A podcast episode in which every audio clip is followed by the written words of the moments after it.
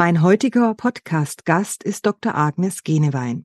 Sie hat in Fribourg, Bern und Sydney Medizin studiert und an der Hochschule St. Gallen den Master of Business Administration sowie an der Universität Zürich den Master of Applied Ethics erworben und ist seit Mitte Februar 2020 Vorständin der gemeinnützigen Stiftung Hannoversche Kinderheilanstalt. Gedanken des Podcast-Interviews sind unter anderem, was braucht unsere Gesellschaft, wie können wir sie weiterentwickeln und was können wir mit Blick auf die Schweiz und die USA diesbezüglich lernen? Wie wollen wir gemeinsam leben? Wie können wir Gemeinwohl fördern? Und auch diesbezüglich blicken wir nach Skandinavien und die Stadt Wien. Der Podcast schließt mit dem Gedanken zu Kindergesundheit und wie damit die Entwicklung unserer Gesellschaft weiter gestärkt und auch gestützt werden kann. Schön, dass Sie sich heute dazugeschaltet haben. Mein Name ist Claudia Lutschewitz. Servant Politics, der Podcast für politische Reflexionsimpulse. Schönen guten Tag, Frau Lutschewitz. guten Tag, Frau Dr. Genewein. Vielen herzlichen Dank, dass Sie gleich zugesagt haben zu einem Podcast. Ich habe mich sehr darauf gefreut, weil ich glaube, ihr und mein Herz schwingt ähnlich für Kinder. Und da bin ich jetzt mal sehr gespannt auf Ihre Impulse und Gedanken zum Thema Politik der Zukunft. Und wenn Sie keine erste Frage an mich hätten, dann würde ich einfach starten. Ja, bitteschön. Frau Dr. Genewein, wenn Sie an die Aufgabe von Politik denken und das mal so durch Herz und Hirn wandern lassen, was ist für Sie die Aufgabe von Politik? Ja, das ist ja ich hoffe, Allgemeingut und Allgemeinwissen. Es geht um das Zusammenleben einer Gesellschaft. Das muss geregelt werden. Wie wollen wir gemeinsam miteinander leben? Das ist sicher der oberste Kern des politischen Geschehens in einer Demokratie. Ich glaube, es geht darum, das Gemeinwohl zu fördern. Und für mich geht es dann auch darum, das Gemeinwohl gemeinsam in die Richtung zu fördern. Nämlich, wir brauchen Bildung, wir brauchen Gesundheit, wir brauchen Wohnmöglichkeiten, es geht aber auch darum, dass wir die Sicherheit von den Mitmenschen sichern. Es geht um unsere Rechte, um unsere Freiheiten als Bürger. Das, glaube ich, ist wichtig. Was wir als demokratische Organisation, wo doch eigentlich alle mitreden dürfen, so ist nämlich Demokratie, denke ich, definiert, dass wir das gemeinsam so hinbekommen, dass sich die meisten mit dieser Ordnung auch zurechtfinden können. Hm. Wie nehmen Sie dann momentan die Politik wahr? Ja, sehr unterschiedlich, sehr, sehr unterschiedlich. Also das eine ist ja, wie nimmt man es wahr, das andere ist, es ist ein echt, es ist eine echt schwierige Gemengelage aktuell und nicht ganz einfach. Und von daher bewundere ich ja alle Politiker, äh, die das machen. Erstmal vorweg. Ich glaube, hier auf Landesebene, ich bin da im Land Niedersachsen, da finde ich, haben wir eine recht starke, gute Führung, die uns Menschen, die wir in diesem Land leben, ich finde, ganz gut mitnehmen. Ich denke ans Ministerium des Inneren, an die Gesundheit, aber auch an unseren Ministerpräsidenten, macht, glaube ich, eine wirklich gute Landespolitik, solange ich jetzt hier bin. Ich bin seit dreieinhalb Jahren hier in Niedersachsen. Ich finde das sehr, sehr beeindruckend.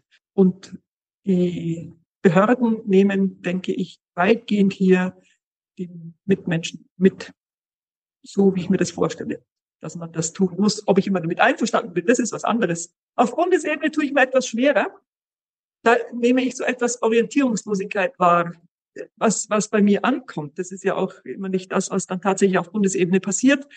Ich nehme eine leise Bundesregierung wahr, die ich, ähm, das schätze ich grundsätzlich. Das bin ich nicht anders vielleicht gewohnt aus dem südlichen Nachbarland.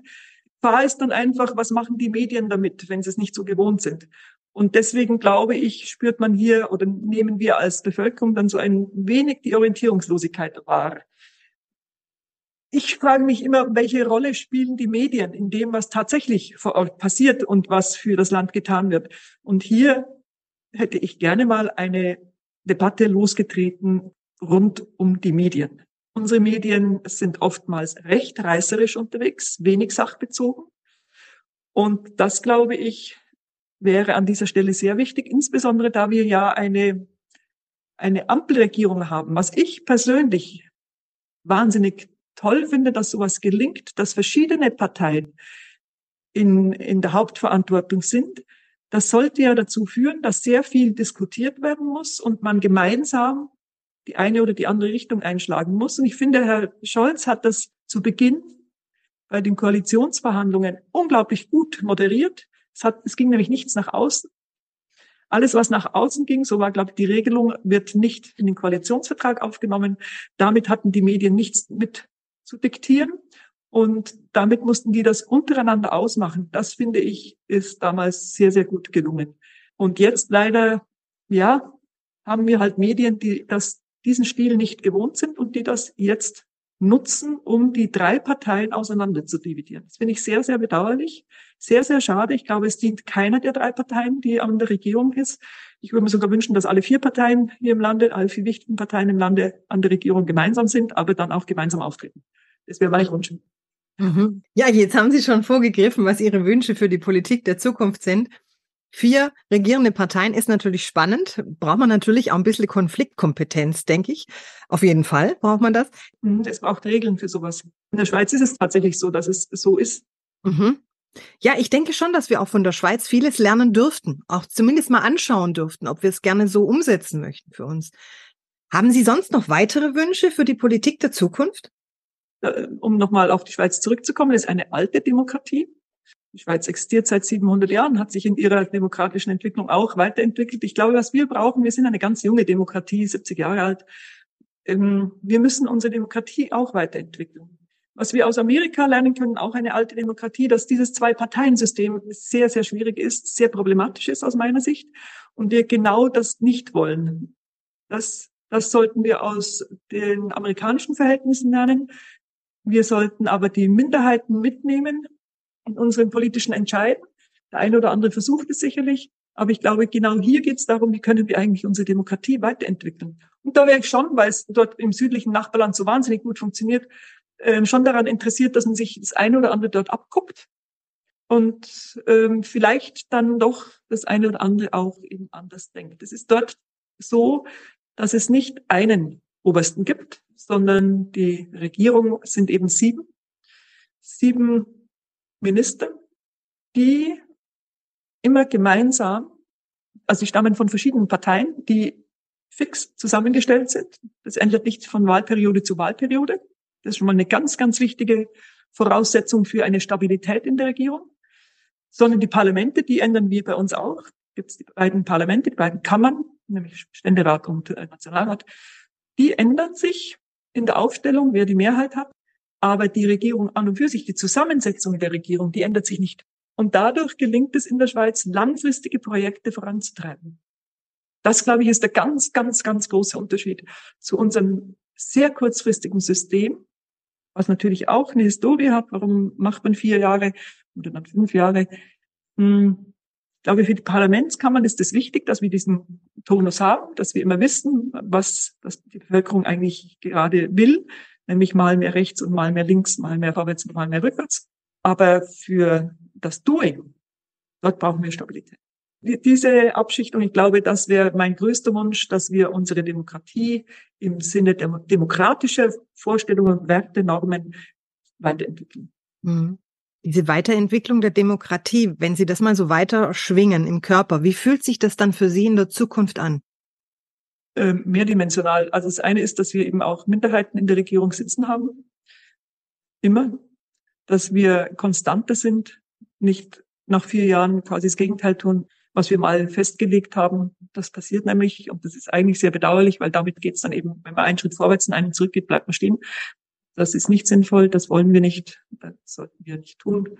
Wir müssen uns eben dort auch als Volk weiterentwickeln. Für die lokale Ebene, mindestens lokale, vielleicht regionale, vielleicht sogar etwas überregionale Ebene, würde ich mir ja gern etwas mehr direkte Demokratie wünschen, dass man hier sehr viel direkter mitbestimmen kann, mitreden kann, ich bin sehr ein Mensch des Föderalismus. Ich glaube, der hilft uns auch in Zukunft sehr.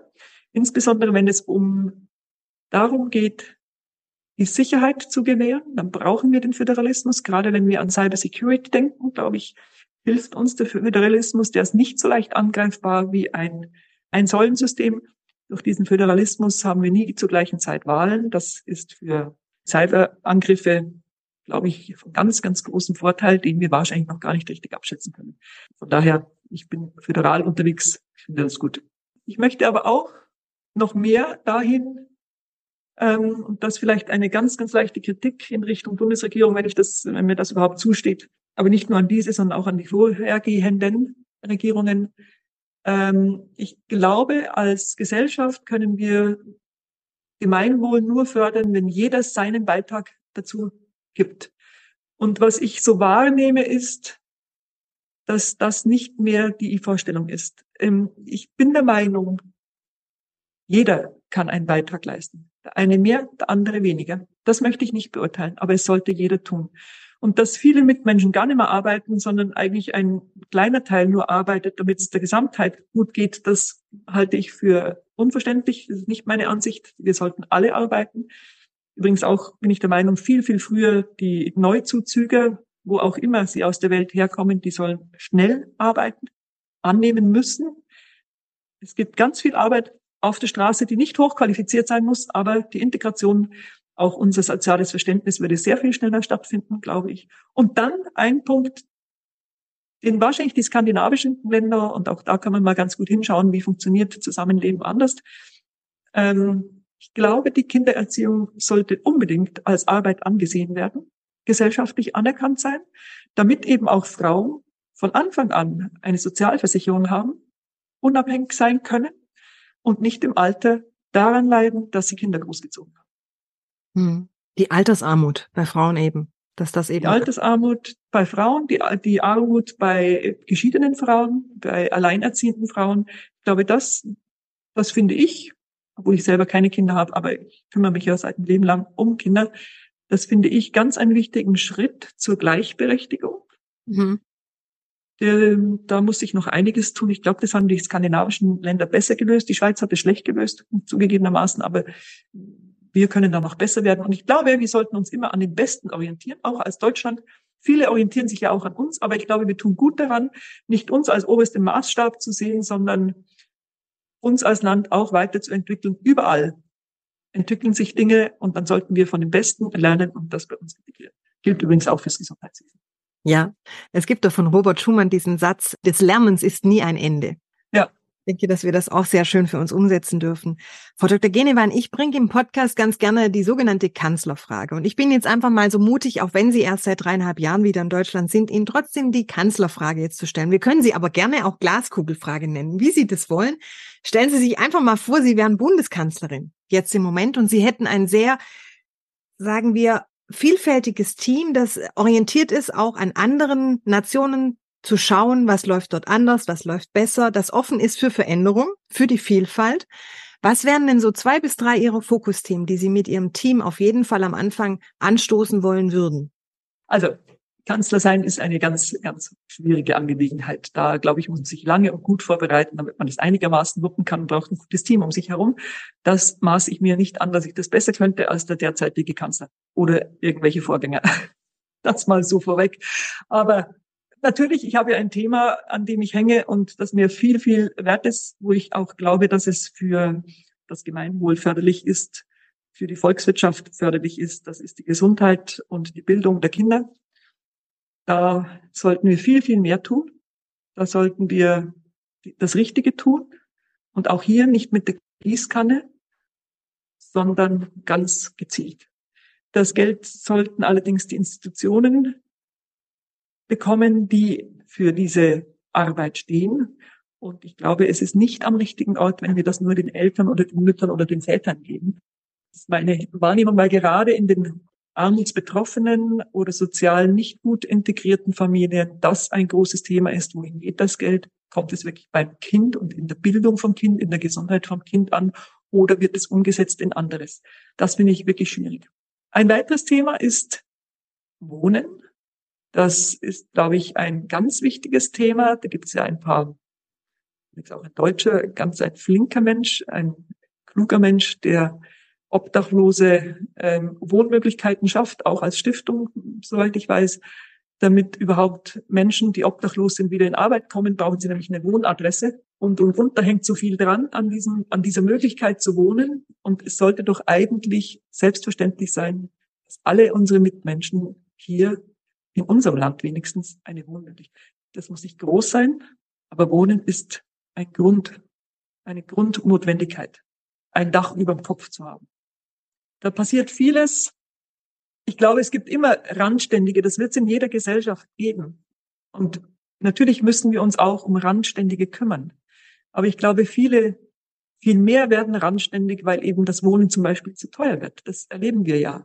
Weil die Wohn, das Wohneigentum die letzten Jahre, wo viel, viel Geld geflossen ist, nicht gleich verteilt wurde, sondern wirklich Investoren für sich nutzen konnten, Menschen, die das System verstehen, für sich nutzen konnten und andere Menschen, die das System eben nicht so verstehen, wie funktioniert das mit der Geldvermehrung, dann hinten runtergefallen sind. Da sehe ich den Staat in der Pflicht. Österreich macht uns das ganz gut vor, beziehungsweise die Stadt Wien. Stadt Wien hat vor über 100 Jahren Wohnraum gekauft für die Mitbürger, ganz im großen Stil. Und deswegen ist es heute noch möglich, dass Wien bewohnt ist, auch in der Innenstadt bewohnt ist, man Mieten zahlen kann. Das finde ich, sollten wir uns vornehmen und hier wieder Wohnraum von Staates wegen, Wohnraum für unsere Mitmenschen schaffen, die es nicht selber schaffen, sich so viel Geld anzueignen, dass sie sich Wohnraum beschaffen können. Man muss gar nicht Eigentümer sein von der Wohnung, ist gar nicht nötig, sondern ähm, es müssen anständige, zahlbare, nicht anständige, sondern zahlbare Mieten sein danke Ihnen sehr für diesen vielfältigen Blick und das Teilen Ihrer Gedanken, Frau Dr. Genewein. Bevor wir jetzt zum Schluss kommen, habe ich Ihnen irgendeine Frage nicht gestellt, die Sie zum Thema Politik der Zukunft gerne beantwortet hätten. Ja, mein Kinderthema. Wir brauchen unbedingt eine bessere Versorgung von unseren Kindern. Vor allem im Bereich Bildung und im Bereich Gesundheit. Hier wurde gerade gestrichen. Wir hoffen, dass im Bereich Gesundheit sich noch einiges tut für die Kindergesundheit. Wir haben eine unglaubliche Entwicklung in der Kindermedizin hinter uns oder laufen gerade mit. Ähm, in Deutschland schaffen wir es kaum, diese Entwicklung an die Kinder heranzutragen, weil es einfach die letzten 20 Jahre zu wenig finanzielle Mittel gab für die Kindermedizin. Da ist die Kindermedizin die einzige oder die Kindergesundheit, korrekterweise muss ich sagen, die Kindergesundheit die einzige Gesundheit. Wenn wir dort investieren, einen Euro investieren, dann vermehrt er sich. Und zwar Je nach Alter, je jünger, desto höher, desto mehr Geld kommt zurück in die Volkswirtschaft hinein, dauerhaft. Das heißt, ähm, dort lohnt sich, in die Gesundheit zu investieren. Der Return on Investment, also der Rückfluss in die Gemeinschaft, ist eins zu, also mit einem investierten Euro ungefähr neun bis 16 Euro Retour. Bei uns, liebe Frau Lutschewitz, ist das leider anders. Wir verbrauchen Geld. Wenn wir in, die, in unsere Gesundheit investieren, ist das zwar wichtig für uns persönlich, aber letztendlich verbrauchen wir Geld aus dem Gesundheitswesen, während beim Kind das eben andersrum ist. Und deswegen ist es umso bedauerlicher, dass wir so wenig, sind glaube etwa sechs Prozent der Gesundheitskosten gehen in den Minderjährigen, zu den Minderjährigen, während die Minderjährigen doch 17 Prozent der Bevölkerung ausmachen. Da finde ich wirklich besteht eine gewisse nicht ganz, aus meiner Sicht nicht ganz sinnvolle äh, Verteilung von begrenzten Ressourcen. Geld ist immer was Begrenztes in jeder, in jedem Staat mehr oder weniger sehr begrenzt. Auch hier Gesundheitswesen ist sicher beschränkt von den finanziellen Ressourcen. Aber die Frage ist schon, wie viel Geld investieren wir in die Kindergesundheit und wie viel investieren wir in einen älteren Menschen? Das ist für mich eine reelle, ganz bedeutende und wichtige Frage, wenn es darum geht, wie entwickeln wir unsere Gesellschaft weiter. Ich gönne jedem eine Hüfte mit 90 Jahren auch noch. Ich glaube, ich würde es meiner Mutter selbst auch gönnen wollen. Sie braucht es Gott sei Dank nicht mit 90 Jahren. Aber es passieren viele Dinge am Ende des Lebens, die so nicht unbedingt sinnvoll sind. Ich glaube, da sollten wir die Ressourcen anders verteilen. Wir sollten zum Beispiel auch natürlich bei den älteren Menschen für bessere Pflege in den Pflegeheimen sorgen. Ja, das ist eine Katastrophe zum Teil hier in Deutschland auch wirklich mit dem Nachbarland noch, noch deutlicher sichtbar, dass Menschen sediert werden, dauerhaft sediert, also ähm, mit Medikamenten ruhig gestellt werden, nur weil es zu wenig Personal hat. Und dann eine Bitte an die Bundesregierung, diese kleinteilige Kleinteiligkeit, mit dem von der Bundesregierung oft diktiert wird oder von, von den Ministerien aus diktiert wird, was wir zu tun haben. Das ist sehr bedauerlich, weil es jegliche Kreativität einschneidet, jegliche Innovation beschneidet und damit schneiden wir uns am Schluss als Bevölkerung selbst ins eigene Fleisch. Das kann nicht Sinn und Zweck einer Staatsgewalt sein. Ich danke Ihnen sehr für Ihre Impulse und für das Teilen Ihrer Gedanken und vor allem auch für Ihre Zeit. Ich weiß, die ist bei Ihnen sehr knapp, Frau Dr. Genewein. Und ich sage dann einfach mal, bis bald.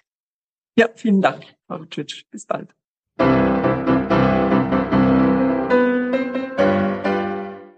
Servant Politics gibt's auf Spotify, Apple Podcasts und überall, wo es Podcasts gibt.